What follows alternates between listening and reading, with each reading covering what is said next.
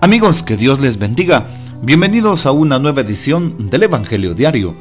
Estamos al lunes 22 de enero, en esta tercera semana del tiempo ordinario.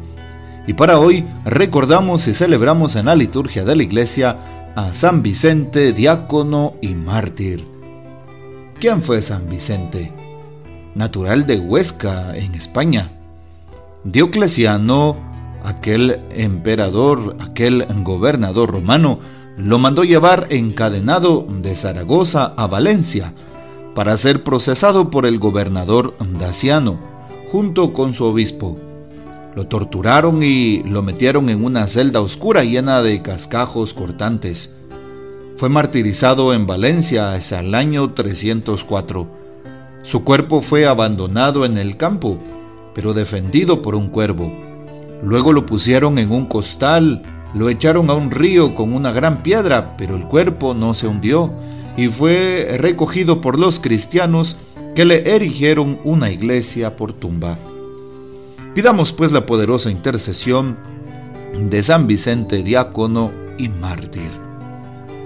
Para hoy tomamos el texto bíblico del Evangelio según San Marcos, capítulo 3, versículos 22 al 30.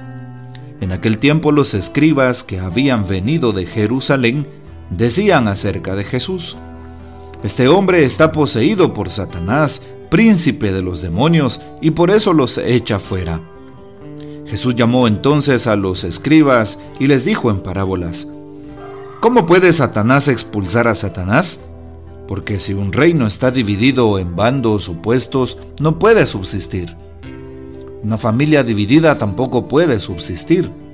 De la misma manera, si Satanás se revela contra sí mismo y se divide, no podrá subsistir, pues ha llegado a su fin. Nadie puede entrar en la casa de un hombre fuerte y llevarse sus cosas, si primero no lo ata, solo así podrá saquear la casa. Yo les aseguro que a los hombres se les perdonarán todos sus pecados y todas sus blasfemias, pero el que blasfeme contra el Espíritu Santo nunca tendrá perdón, será reo de un pecado eterno. Jesús dijo esto porque lo acusaban de estar poseído por un espíritu inmundo. Palabra del Señor, gloria a ti Señor Jesús. Empecemos por darnos cuenta de lo que acusan a Jesús.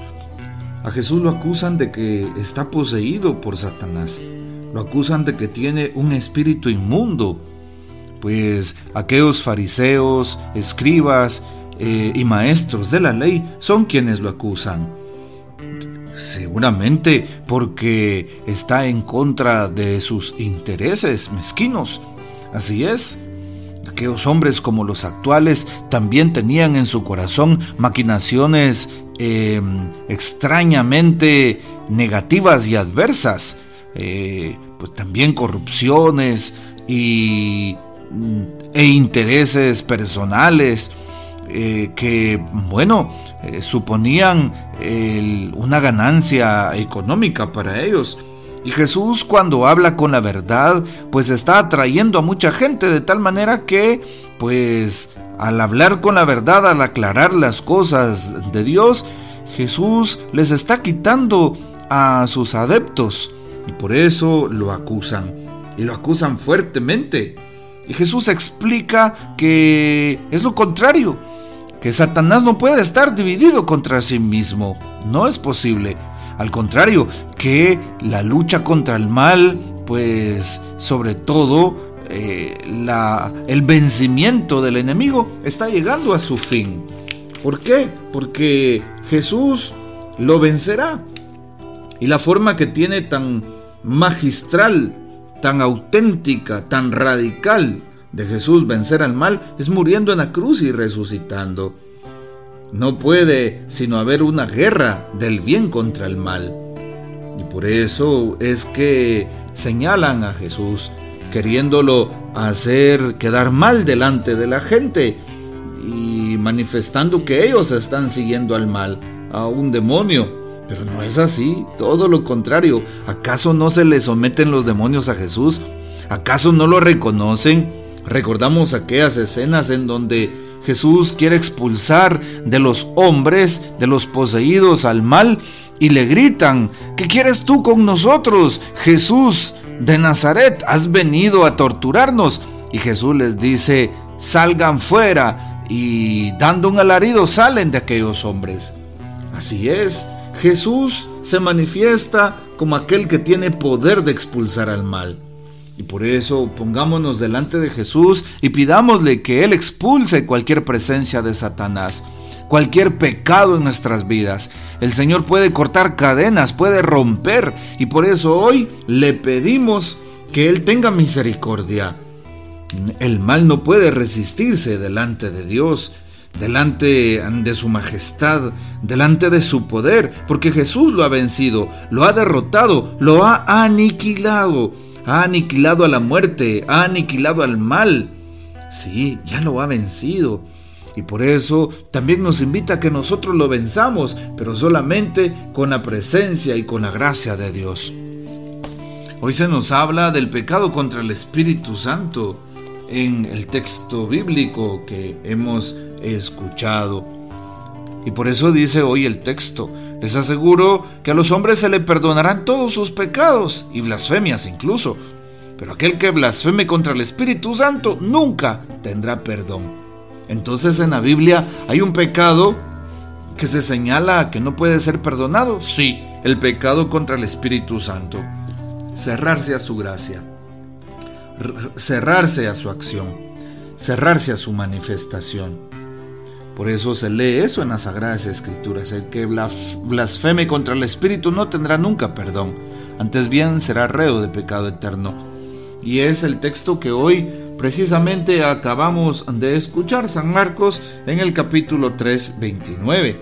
También encontramos un texto paralelo en San Mateo 12:32 y en San Lucas 12:10. ¿Por qué la blasfemia contra el Espíritu Santo es imperdonable? Podríamos preguntarnos. Bueno, porque se trata del rechazo radical, rechazo voluntario a la gracia que Dios ofrece para la conversión. Según Santo Tomás de Aquino, es un pecado irremisible por su misma naturaleza porque excluye los elementos gracias a los cuales se concede la remisión de los pecados. La blasfemia contra el Espíritu Santo es presumir y reivindicar el derecho, entre comillas, de perseverar en el mal. Es un rechazo al perdón y a la redención que Cristo ofrece.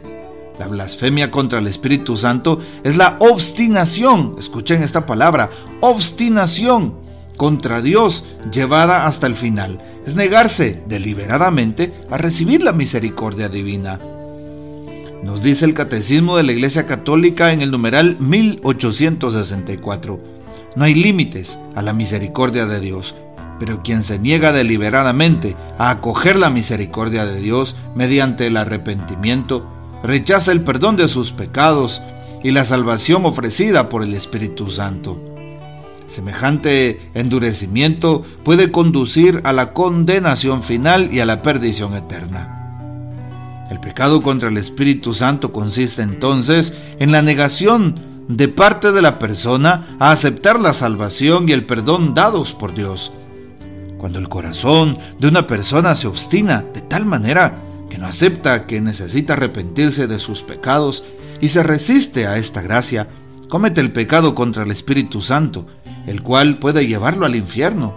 ¿Por qué? Sería la pregunta aquí. No porque la iglesia y el Señor no puedan perdonarle, todo lo contrario, sino más bien porque la persona misma voluntariamente ha rechazado este perdón y salvación dadas por Dios. San Juan Pablo II en su encíclica sobre el Espíritu Santo Dominum et Vivificantem del 46 al 48 en estos numerales explica este pecado y afirma, esta blasfemia no consiste en el hecho de ofender con palabras al Espíritu Santo, consiste más bien en el rechazo de aceptar la salvación que Dios ofrece al hombre por medio del Espíritu Santo más adelante nos recuerda, consiste en el rechazo radical de aceptar esa remisión, de la que el mismo Espíritu Santo es el íntimo dispensador y que presupone la verdadera conversión obrada por Él en la conciencia. Si Jesús declara imperdonable este pecado, es porque esta no remisión está unida, como a su causa, a la no penitencia, es decir, al rechazo radical a convertirse. No hay dolor de los pecados entonces, no hay propósito de la enmienda, no están los principios básicos de la confesión cuando alguien se arrepiente. Como nos lo explica el Papa, el pecado contra el Espíritu Santo consiste en la resistencia voluntaria y el rechazo a la conversión. Es el Espíritu Santo el que nos convence del pecado. Esto lo dice San Juan 16, 8 al 9. Rechazar en nuestro corazón esta realidad y obstinarnos en el mal nos lleva a este pecado. Esta era la actitud de los fariseos, que se cerraron a la aceptación del plan divino para reconciliarse con los hombres. Y por eso acusaron a Jesús de tener un espíritu impuro, de tener a un mal espíritu, de, de ser cómplice de Satanás. No es posible esto, todo lo contrario. Jesús es el que vence al mal, el que vence a Satanás. Jesús es el que nos invita al bien. Bueno, pues meditemos en nuestro corazón si en algún momento no, no, nos estamos obstinando en el pecado cualquiera que sea y cerrándonos a la gracia de Dios, cerrándonos a su infinita misericordia, y ese sería el pecado contra el Espíritu Santo.